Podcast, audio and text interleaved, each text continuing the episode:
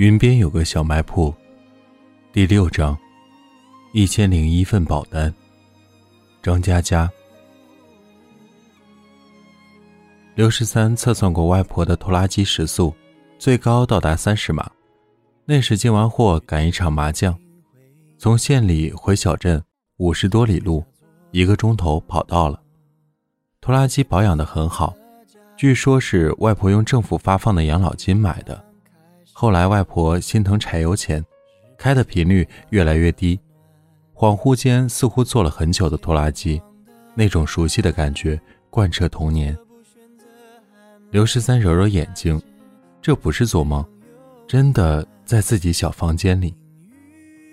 桌边贴着海报，花和衬衣少年浮在空中，在沙发听音乐，头顶三个英文字母，J A Y。床边堆着行李，出租屋里的家当全部打包，四五个编织袋鼓鼓囊囊。他意识到一个极其不可能发生的现状：被外婆绑架了。七十岁的王英英勇破驾驶记录，开了一宿的拖拉机，把他绑回了云边镇了。王英英正在柜台包豇豆，和他的小镇牌友围坐，众人好奇的目光飞过院子。注视刘十三居住的二楼，三姑问：“怎么大清早的回来？太突然了，出事了？”他其实在问：“嘿嘿，你外孙倒啥霉了？”六婆问：“开车回来的呀？车停哪儿了？不上班吗？”他其实在问：“哟呵，不要吹牛，骗我我就拆穿你，混不下去了吧？”王英英拉过抹布，擦了擦手，流畅的说了一通瞎话。公司派车送的，说让他休假。他们领导也真是洋气，年轻人吃点苦有什么大不了的，对吧？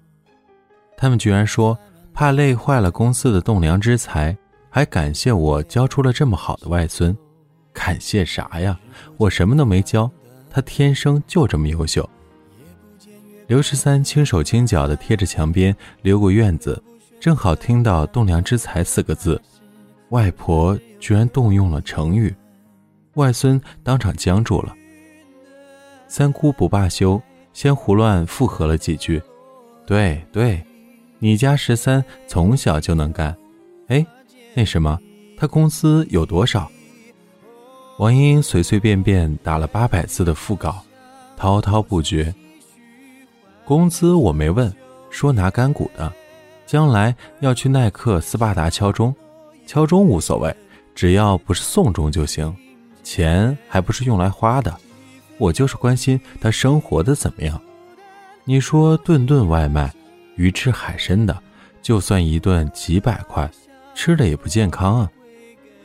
六婆找到破绽，奋起反击，那怎么不找个保姆呀？王英英笑了，舌战群雄。像我家十三做到耐克、斯巴达敲钟的这个位置，是要保守公司机密的，不能跟别人住在一起。没有保姆，只有秘书。王英英的谎言自成一体，三姑六婆不得其门而入，差点恼羞成怒。三姑说：“上班又不是间谍，这么神秘。”王英英说：“你当过白领啊？”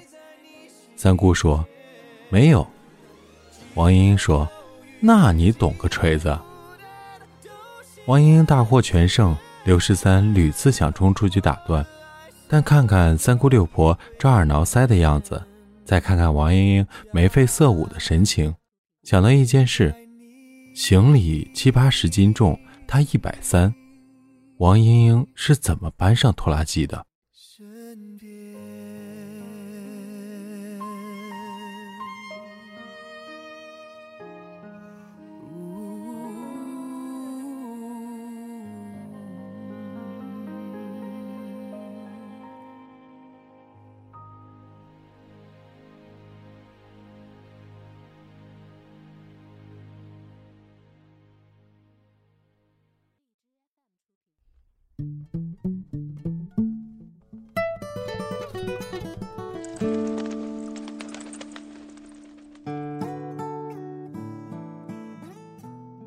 刘十三沉默了一阵回到屋穿好西服衬衫直着腰板踱着方步加入了战局。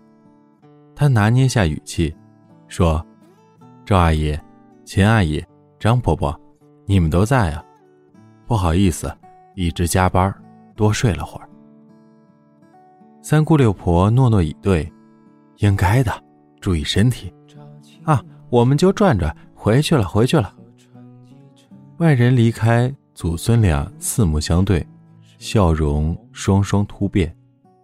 刘十三怒喝一声：“王英英，你干嘛把我拖回来？”王英英抄起豇豆，拔腿奔向厨房，边走边说：“小王八蛋，不把你拖回来，死在外面我都不知道。昨天一进门，看你惨的哟，嘿呦，惨的不行，我心疼啊。”刘十三跟在他屁股后头，义正言辞地说：“住口！不许假哭！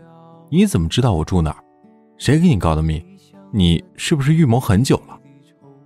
王茵茵说：“不跟你说了，我要炒豇豆了。山丹丹那个开花哟，红艳艳。”沟通失败，刘十三回房间给手机充电，发现未读微信几百条，首当其冲的是自己被拉进了工作群。他心跳加速，进了公司的群，某种意义上，也算被一个集体接纳。群里的信息向上拉，都是抢红包的信息，夹杂员工们的表情包，喊着“恭喜侯总，百年好合，早生贵子”之类。刘十三的手指慢下来，在这个群里，他能看到的第一条终归出现，是张照片：KTV 包厢内，男女面对面。男的正在给女的戴戒指，刘十三的感知从未如此敏锐。他听见风自林间来，像轻柔的手抚摸每一株植物，有点潮湿，因为风里乘着小溪潺潺流动的声音。然后这些像潮水般退去，早蝉的鸣叫一层层涌上来，仿佛将它包裹进刺痛皮肤的麻布袋子，又闷又暗。他开始耳鸣，体内演奏交响乐，最主要的乐器是心脏，血液焦躁的涌动，嘴唇发麻，头顶开裂。刘十三发现，起初是前女友嫁人的悲伤，接着是自己不可描述的愤怒。生气毫无意义，他从小告诫自己。现在，他极其愤怒，气炸了。用志哥的话说，气成狗。工作群弹出几条新的信息：“侯总，今天晚上聚餐，我们定几个人坐？哦，这个吴嫂来统计吧，试用期的就算了，不用来了。好的，侯总，小刘正好也请假了，请什么假？年假吗？那不如请一年假好了。没关系的，侯总，小刘不领工资，请多久的假对公司也没影响。”这样，作为新时代的领导，我做个决定，给小刘放一年假。在这一年里，小刘只要完成一单业务，我代表全公司欢迎他归队。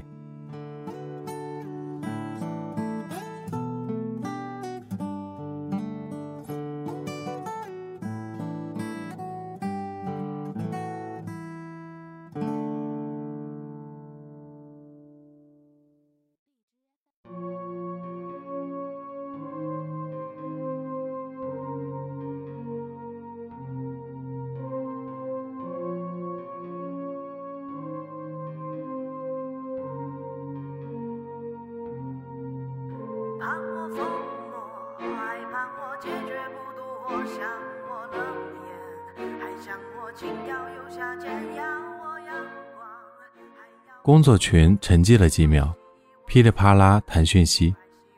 侯总，这真是有大将之风啊！什么大将之风？秦皇汉武不过如此。属风流人物还看侯总？一年做一单，我以为侯总是企业家，原来是慈善家。我想歌颂侯总。多谢大家的夸奖，不敢当。我是这么想的。一年完成一单，如果做到了，那是微乎其微的成功。如果做不到，那是旷古绝今的失败，也好让小刘认清自己，早点规划下半生。刘十三深深吸了口气，打了一行字：“这样不好吧？一年的话，一千单吧。”工作群再次沉寂。刘十三又补上了一行字，加上侯总安排的那一单，一千零一单吧。刘十三，你有种，你要能做到，我这个经理的位置让给你。那倒也不用，叫我一声爸爸就好了。我去你妈的！你要是不行，跪来叫我爷爷。开玩笑的，不跟你玩乱伦，做不到，我离开这个公司，也不待在这个城市了。做到了，不用你付出什么。这是我做给自己的目标，跟你没关系。发完最后一条，刘十三再也不看回复，手机锁屏，走到窗前发呆。柴火灶台早就不用了，摆满瓶瓶罐罐，从胡椒到孜然一应俱全。电磁炉炖着山药排骨汤，豇豆炒完了。王莹莹手持锅铲站在煤气灶旁边，聚精会神地盯着一锅鱼。这是泡椒姜团。抱着公文包的刘十三本来打算辞行，奔赴远方去完成一千零一份保单，望见那锅鱼，不由自主地咽了咽口水。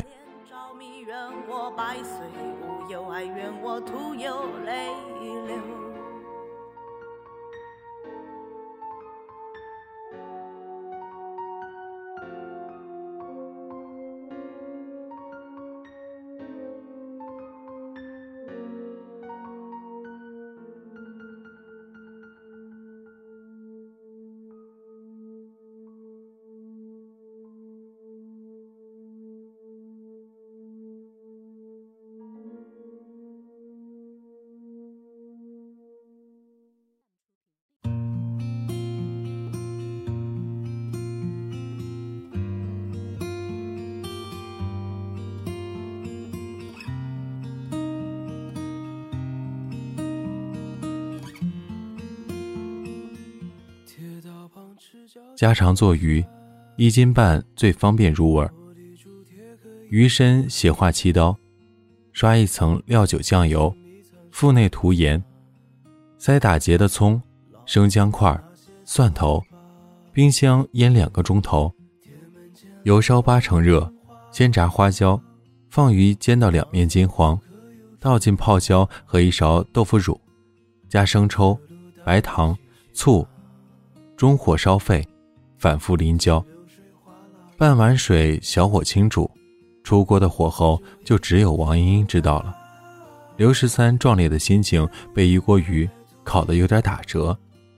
王英英说：“快了。”刘十三说：“那我吃完再走。”王英英说：“你跑啊！我告你遗弃老人。”刘十三惊问：“要不要这么严重？”王英英说。哈哈，我跪在天安门前告你。刘十三倒退一步，拍掌，精彩啊！我怕你，反正盗窃罪判不了几年。王英一愣，说：“你偷了多少？”刘十三伸出手掌比划，五千。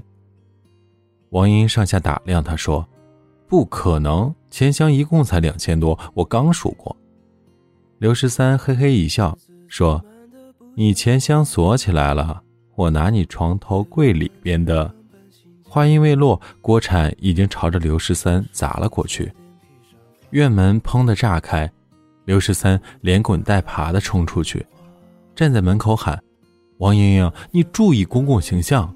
我严重警告你，放过我行不行？”一把漏勺飞出来，正中刘十三的脑门他捂着头喊。王英英，你多大年纪了？下手能不能有点轻重？王英英想想也有道理，下手还是太轻，拿出寒光闪闪的三叉戟，摆出杨戬二技能的造型。这是插腊肉的铁棍，已经属于正式武器。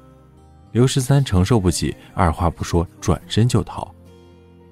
王英这一追，连骂带砍，烟尘滚滚，在刘十三的惨叫声中，半里路一晃而过。下课铃古老又清脆，刘十三蹲在围墙上，扭头一看，是操场，被追到小学了。王英英拿着铁棍当拐杖使，弯着腰，气喘吁吁：“你给我下来！”刘十三说：“下来就下来。”他往围墙内一跳，爬树蹦上的墙，直接跳下去两米多，落地娘娘腔腔的往前冲了好几步，依旧站不稳。扑倒的过程中，随手抓住了个东西，摔得七荤八素。脸部着地的刘十三疼得说不出话，艰难地坐起身，才看到手里抓着块花布。一群小孩刚刚准备解散，排成队，傻傻地望着他。刘十三抬起头，看见一双光溜溜的大腿，继续抬，看到一条内裤，再往上抬，看到气得脸色通红的成双。刘十三举起花布，迟疑地问：“你的？”成双冷冷地说：“对，我的裙子。”刘十三递过去：“那啥，好久不见，你还没死呢。”小小事不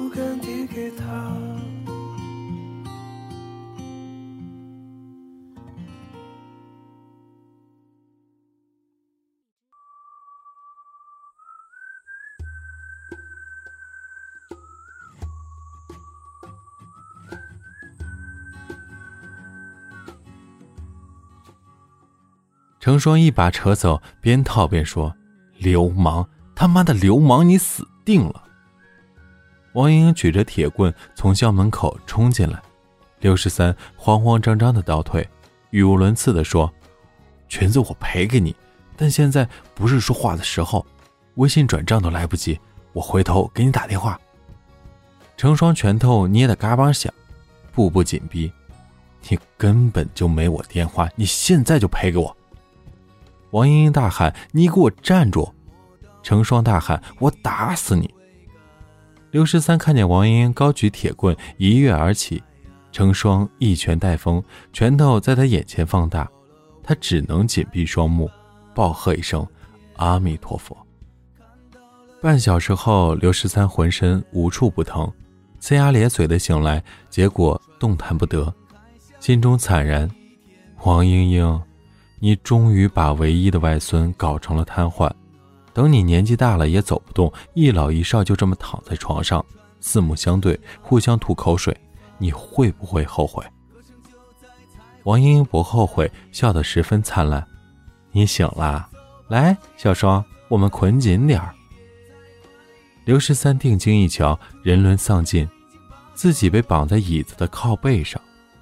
刘十三怒斥：“王英英，你在破坏我的前途！”成双。都是年轻人，你不要参与我们家的矛盾。成双忙着翻他的公文包，掏出一沓文件。王英英凑近了观察，殷勤地说：“这啥？我看他特别宝贝，被打成那样还紧紧地抱在怀里。”成双惊喜地说：“外婆，他的业绩单倒数第一呀！”一老一少查阅资料，聊得起劲。成双把他失恋的事迹也讲了，添油加醋。王莹莹沉思道：“说，等于说他在城里一无所有，工作也保不住，好事儿啊！你还回去干嘛？”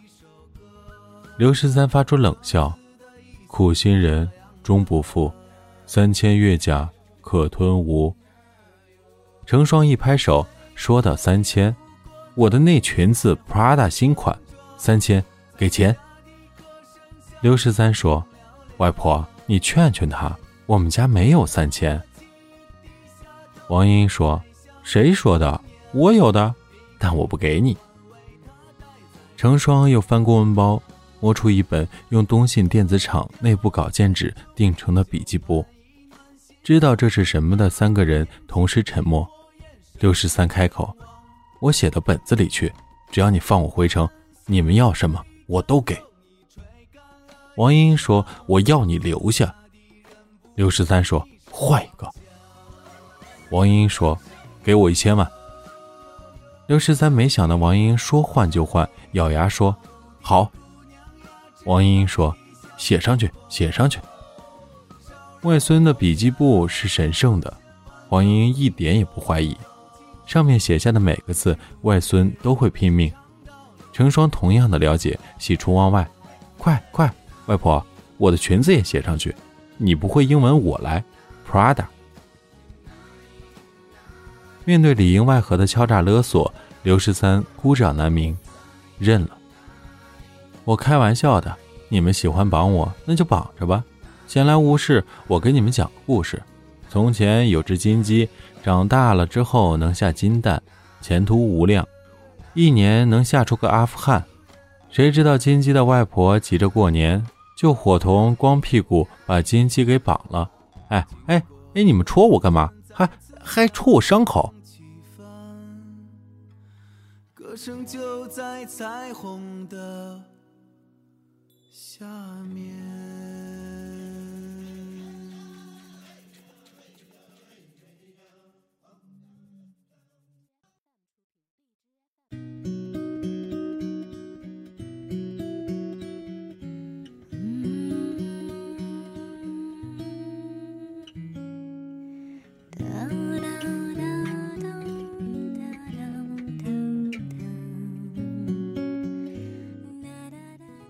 王莹莹叹口气：“从小到大，你都要去城里，我也没拦着，但你总得让我放心啊。”刘十三低头小声的说：“我有很重要的事情，输了的话，我就真的一无所有了。”桃树下三个马扎听了刘十三的叙述，成双义愤填膺，来回踱步，又是那个小平头。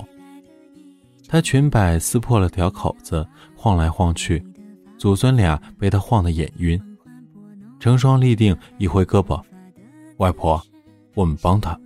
如果他被打垮两次，会有心理疾病的，时间久了不孕不育。”王英也觉得这是大事儿，手中盘着鸡蛋，飞速的思考：回城吧，保险还是卖不掉，不如在镇上碰碰运气。全镇两万多人，一千零一份保单，基本全镇每家每户都要上门，就这么定了。中国人办事靠的都是关系，十三的关系就在这里。刘十三说：“跟我关系最近的就是你，要不你先来一份？”王莹莹破口大骂：“小王八蛋，我是你外婆，为什么要挣我的钱？”成双若有所思。对，去找牛大田吧，他开赌场，赚的是不义之财，让他通通去买保险。牛大田开赌场，镇上最多只有棋牌室吧？等下，不义之财，牛大田发财了。刘十三正要说话，发现成双拿着笔记簿又写字。刘十三问：“成双，你干什么？”笔记簿写好。工作拍档，成双。他拿口红涂手指头，按印，本子拍在刘十三胸口，雄壮地说：“这是神圣不可动摇的计划，不抛弃，不放弃。一千零一份保单，对吧？拼了！”王莹莹摇头赞美：“小双担心你连牛大田都搞不定，铁了心帮你。你运气多好，有这么个朋友。走，小双。”去吃泡椒姜团。刘十三浑身麻木，不知道是被绑的久了，还是太震惊。大家一起吃了顿中饭，成双介绍了自己为什么第二次抵达小镇，核心原因还是罗老师。罗老师提倡全面发展，改革学校体制，说服校长重视学生全面发展。暑期补习班增加了绘画，成双自告奋勇。千里迢迢跑来做美术代课老师，成双放下碗筷，伸了个懒腰，说：“这里和十几年前没什么变化，真美啊！多活一天都是赚到的。”刘十三说：“那我给你换个身份，你做当地人。”王英英说：“光屁股都被大家看见了，已经算是当地人了吧？刘十三一听，觉得这话没法接。再看成双怒气又要勃发，赶紧强行唠嗑：“没有没有，他穿内裤的。”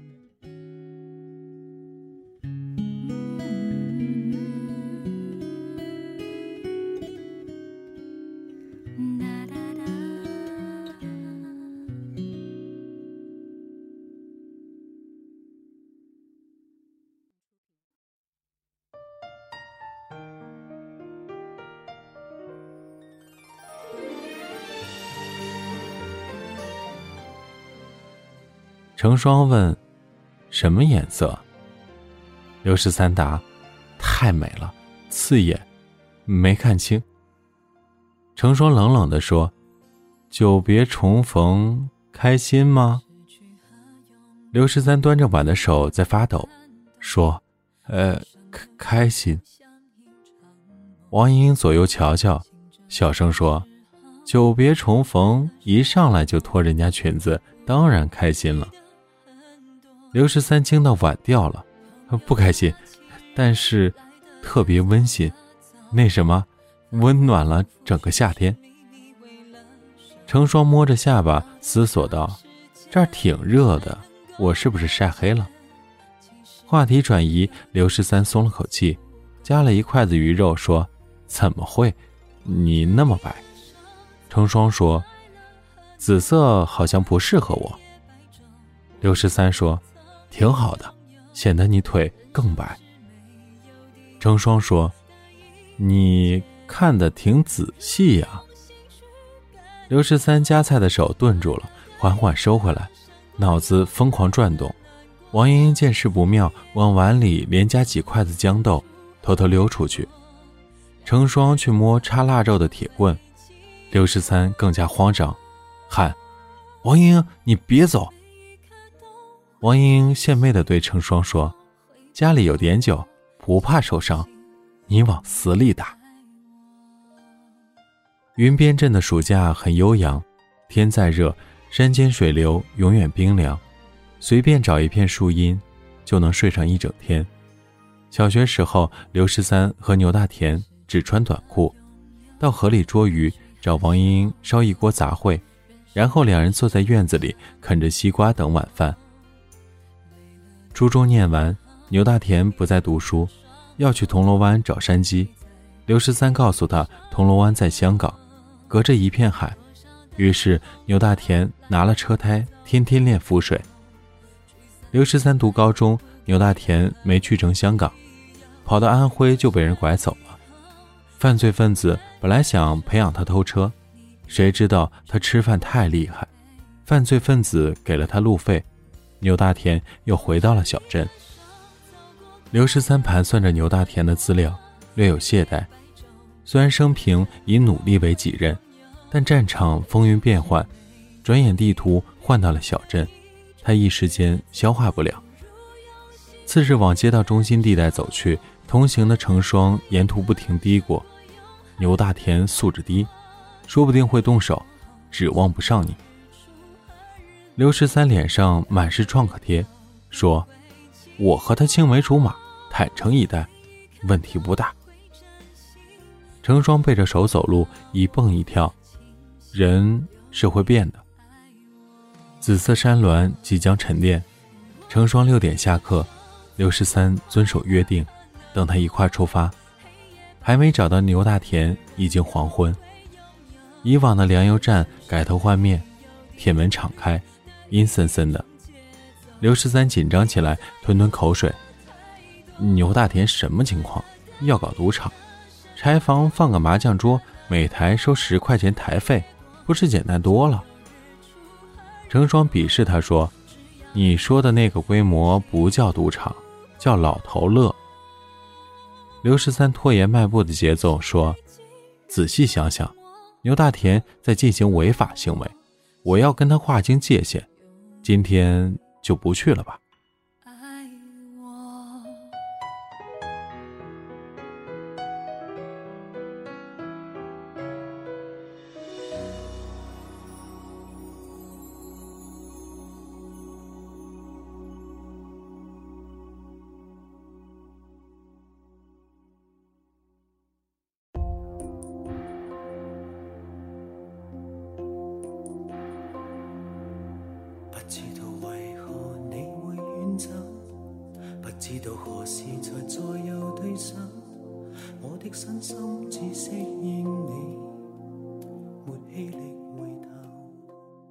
成双抓着他往前冲，你们不是青梅竹马吗？如果他犯法，你就是同犯，进去进去，我们也赚点黑心钱。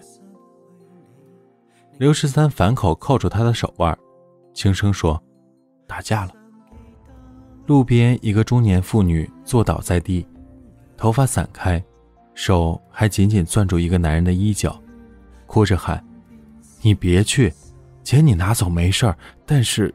你不能赌博呀！男人用力扯着她的手，拿到了就是我自己的钱，关你屁事！滚滚滚！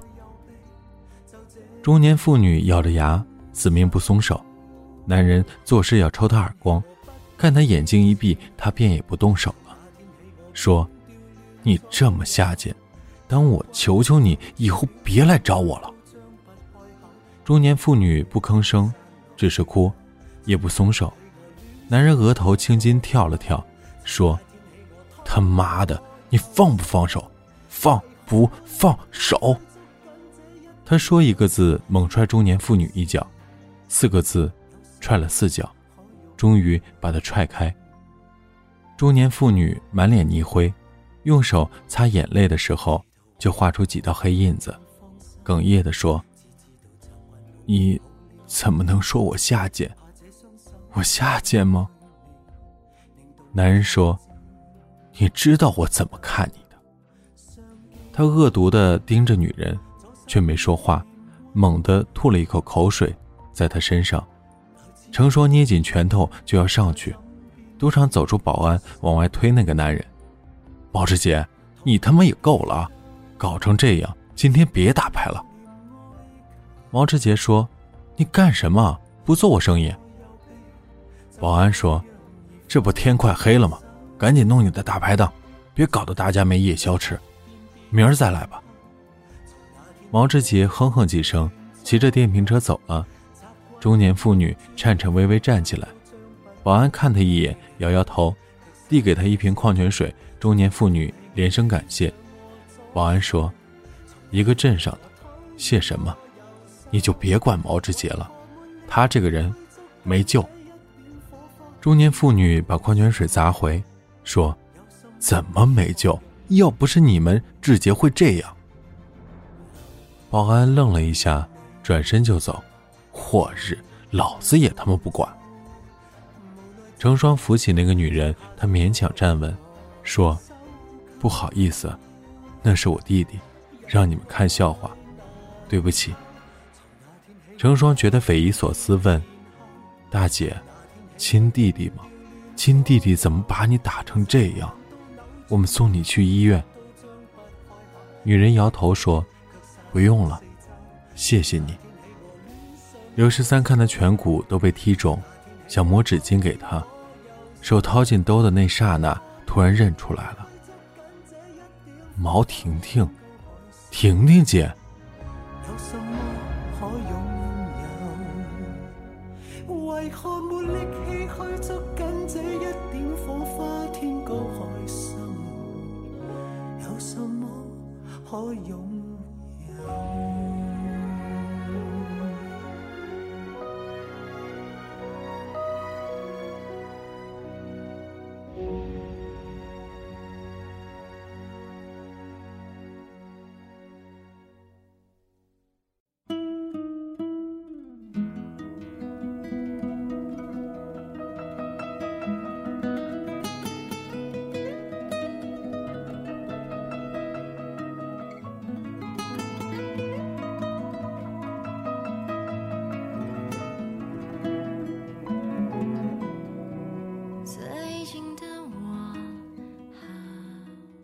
这张脸衰老许多，曾经的毛婷婷公认全镇第一美女，开一间理发店。刘十三记忆中，她眉宇干净，顺滑的头发挂到肩膀，一丝不乱。如今两鬓染白，衣衫铺陈，脸上全是泥灰。毛婷婷瞪大依然秀气的眼睛，一眯，笑起来：“十三，你回来了。笑容牵动伤口，让他眼泪和笑容一起出现。刘十三不知道该如何反应，毛婷婷赶紧说：“那，你忙你的，我先走了。”他慌乱离开。刘十三望着赌场大门，突然觉得面前的路似乎比想象中艰难。山风微微，像月光下晃动的海浪，温和而轻柔，停留在时光的背后，变成小时候听过的故事。在遥远的城市。陌生的地方，有他未曾见过的山和海。这里是给失眠讲故事，愿这里的故事能温暖你的耳朵，给你一段美梦。晚安，陌生人。